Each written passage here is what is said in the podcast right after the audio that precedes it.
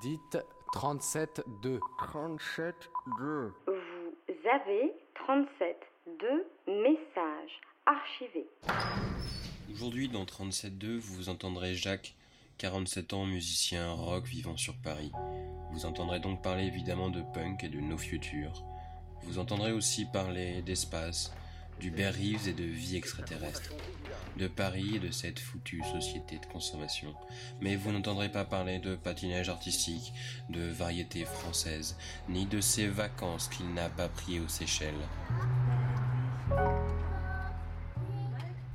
Me présenter en quelques phrases. Euh, ben, je suis musicien de rock depuis, euh, depuis une petite trentaine d'années sur Paris, voilà en général. Euh, voilà, j'ai commencé par la guitare, j'ai ensuite joué d'au- d'autres instruments, voilà, un peu de chant, un peu de batterie, un peu de tout, un peu de didgeridoo, des choses comme ça, voilà.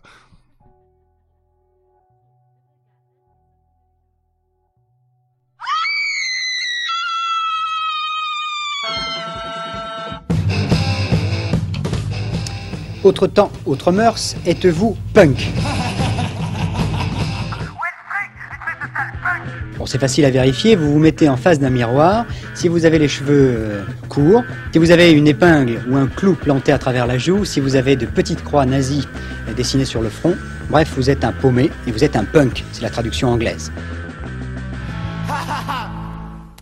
C'est mes premiers amours, le punk. J'ai commencé euh, la, guitare électrique quand j'avais une petite quinzaine d'années. Avec le projet de monter un groupe de punk, on avait bossé sur les marchés pour se payer les instruments.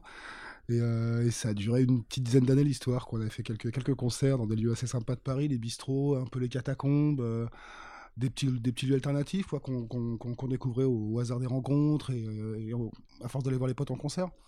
Ah, ça s'appelait les Skullbreakers au tout début. On a changé de nom moins 20 fois. Quoi. On s'appelait les Morpions, on s'appelait on s'appelait plein de trucs. On s'enregistrait des cassettes audio à l'époque, à l'oxyde de fer. Euh, voilà.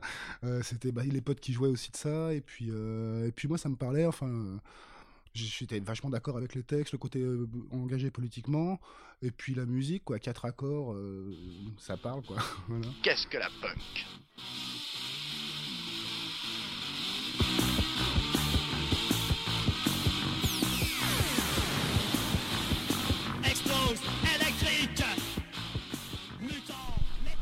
Bah, c'était cool euh, sans être vraiment cool. C'est-à-dire que avait une vie, euh, un quotidien, euh, New Future qui était assez, qui agréable à vivre-. Maintenant, c'est vrai qu'autour de ça, il y, a eu- des morts, il y a eu des, il y a des gens qui sont restés, qui sont restés en asile. Enfin, il y a eu des, des moments moins drôles, quoi, c'est sûr. Mais enfin, il y avait une ambiance générale, je dirais pas bon enfant, mais, une espèce d'insouciance, quoi, où, la mort est un truc inéluctable, donc autant vivre avec.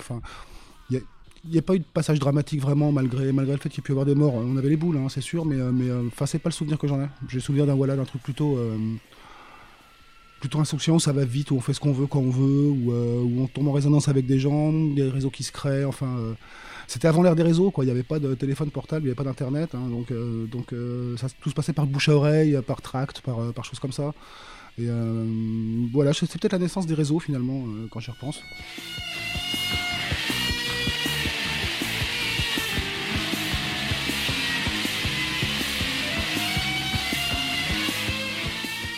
Quand on donnait un tract, à l'époque dans les catacombes, on savait qu'on le donnait. Maintenant, c'est sûr que l'info est disséminée vachement largement et, euh, c'est un petit peu difficile de pas se faire euh, par, euh, par les flics ou par, euh, des gens.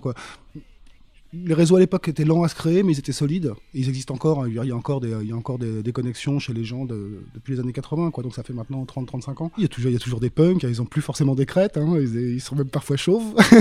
ils ont pris un peu de beat pour certains. ouais, ouais, il y, a- toujours ça. Enfin, j'en vois toujours régulièrement hein, des vieux de la vieille. Et puis, et puis il y a aussi les jeunes qui prennent le relais. Je pense à un mec qui peut pas trop me blairer, qui me voit parfois dans les bars, mais n'empêche que ces mecs me touchent malgré tout. Euh, voilà, il y a toujours des mecs qui ont, qui ont, euh, qui ont 20 ans, 22 ans et qui, euh, qui lancent des trucs. C'est le renouveau, quoi. C'est la roue qui tourne, quoi. Et par contre, voilà, les réseaux qui naissent très vite maintenant, ils meurent aussi très vite, quoi, parce que parce que squeezés par par euh, tout un tas de choses, tout un tas de gens qui devraient pas être là, mais qui y sont quand même. Donc, je, dis pas que ce truc-là est mort. Enfin, quand, le rap est arrivé en France, j'ai vraiment cru que ça allait faire un, un nouveau mouvement punk. En fait, bon, j'étais un petit peu déçu par la suite, mais mais je pense qu'il y a toujours des gens comme ça, de bonne volonté, des gens qui veulent euh, qui veulent avancer, des gens qui ont des choses à dire et qui veulent les dire et les hurler. Euh, je pense qu'il y, a- toujours ça existait avant le punk ça existera après quoi c'est pas pas proprement lié au punk c'est un état d'esprit quoi qui s'est appelé punk dans ces années-là, mais qui s'est appelé dada avant, qui s'appellera autrement après, quoi. même un diplôme universitaire.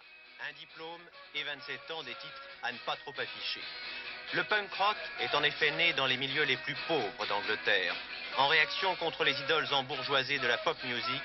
Et passé 20 ans, on y fait figure de vieillard, incapable de comprendre quoi que ce soit à la nouvelle génération. J'ai un boulot alimentaire pas très intéressant, euh, voilà, qui me, qui me paye mon loyer et puis, puis mes guitares, quoi. Euh, L'espérance de vie dans la rue, c'est à peu près 6 mois, je crois, d'après les stats de, comment ça s'appelle, enfin des, des, assauts, humanitaires, quoi, des assauts de terrain. Donc, euh, donc à un moment, c'est de la survie. hein. On peut pas vivre que en squat, quoique, enfin, je, je connais un mec qui a eu son premier appart à 50 ans. Avec sa première fiche de paye à 48 à peu près, donc comme quoi c'est possible un certain temps, comme après voilà, euh, en vieillissant on peut, on peut plus trop euh, dormir deux heures par nuit, euh, dormir avec des chiens tout le temps, à un moment c'est moins drôle quoi, hein, c'est- ça lasse. Et puis, et puis ça devient, euh, ça devient critique, donc à un moment faut pas... Est-ce que je me suis rangé? Ouais, peut-être, ouais. Ouais, peut-être.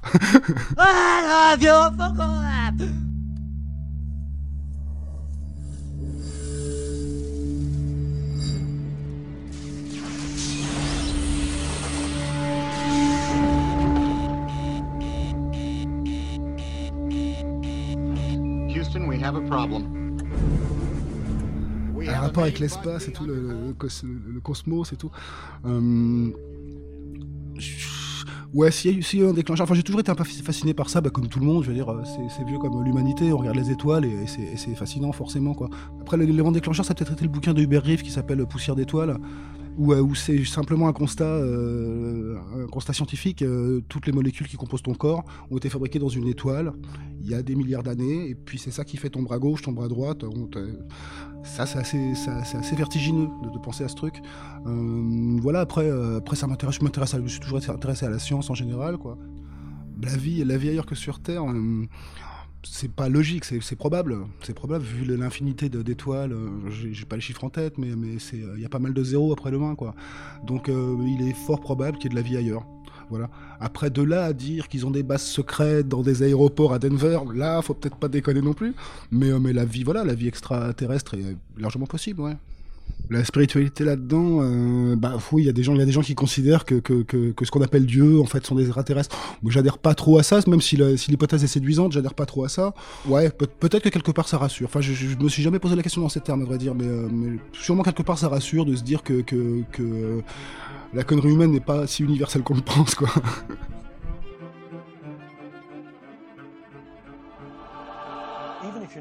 Même si vous ne faites rien de mal, vous êtes observé et enregistré. Tous les amis avec qui vous avez parlé de quoi que ce soit. Bah, c'est sûr que j'ai lu euh, 1984 quand j'étais quand j'étais ado, c'était de la SF. Euh, comment on se disait Il y a eu un truc sur. euh, C'était pas supposé être un, mode d'emploi. Il y a les caméras partout, ça y est, on y est quoi. Euh, on te euh, dix ans après ce que tu as écrit un soir bourré dix ans avant. Euh, le big data, bah, on a prouvé, il a été démontré que ça existe. Euh, ouais, tout ça existe. Faut faire euh, attention à ce qu'on dit, faire attention à ce qu'on fait, et ça rejoint la.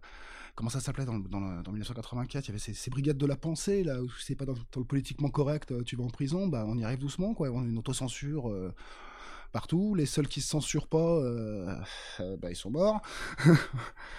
Euh, ouais, on est, on est dans, une, dans une société de surveillance globale. Il faut, il faut vivre avec. hein. La, la notion de vie privée est obsolète, il paraît. Donc, moi, ça me, ça me ravit pas. J'aime bien, euh, j'aime bien pouvoir dire n'importe quoi, n'importe quand, euh, quand je veux, à n'importe qui.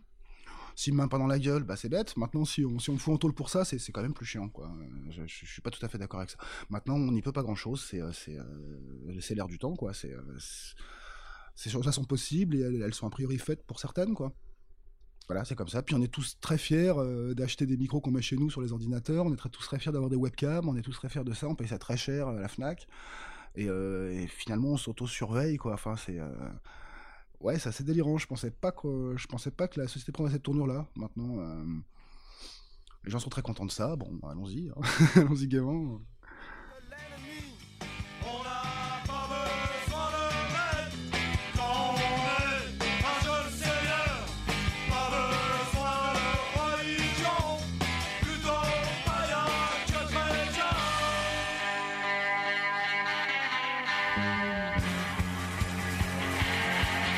Je me revendique pas comme étant un électron libre. Enfin, je, je- je pense que je le suis. C'est un, c'est un état de fait, quoi. J'ai- suis un libre penseur, quoi. Enfin, ça fait pompeux de dire ça, j'ai- j'aime pas, mais. euh, Mais enfin, je, je regarde pas qui dit une chose avant de considérer si elle est vraie ou pas, quoi. Je regarde la chose qui est dite. Et puis après, euh, bah, des, fois, je suis d'accord avec mes ennemis, c'est bizarre, mais c'est comme ça. un choix pour moi. C'est, euh, je suis comme ça, quoi. Je suis comme ça. Quand, quand, quand, quand il y a une information qui arrive, je la vérifie. euh, Est-ce que je suis d'accord ou pas avec? Alors, je me réfère pas euh, ni à la Bible ni au, capital de Mars pour, euh, pour me faire mon opinion. quoi. C'est instinctif, c'est par rapport à la matrice que j'ai déjà dans la tête. quoi. Je n'ai pas fait le choix d'être un électron libre. quoi. Je, je suis malgré moi, finalement. Donc, donc je revendique même pas ce truc.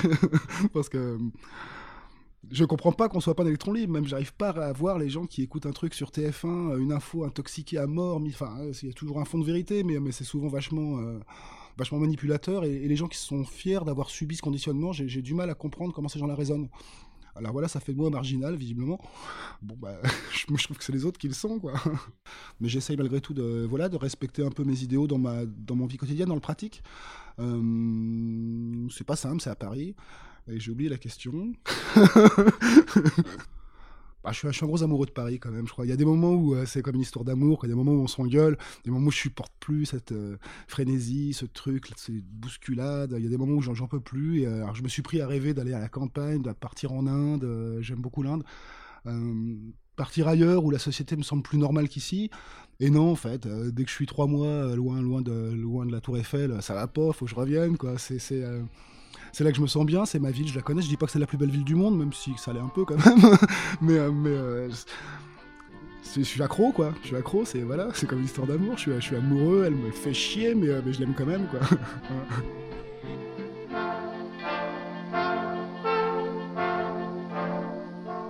Ménilmontant, mais oui, madame, c'est là que j'ai laissé mon cœur.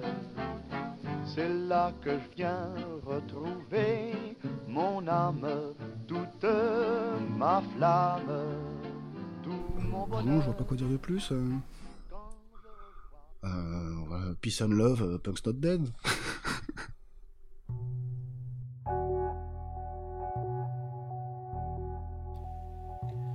Vous venez d'écouter Jacques dans 37.2, un portrait réalisé par William. Réécoutez-nous sur radiocampus.org.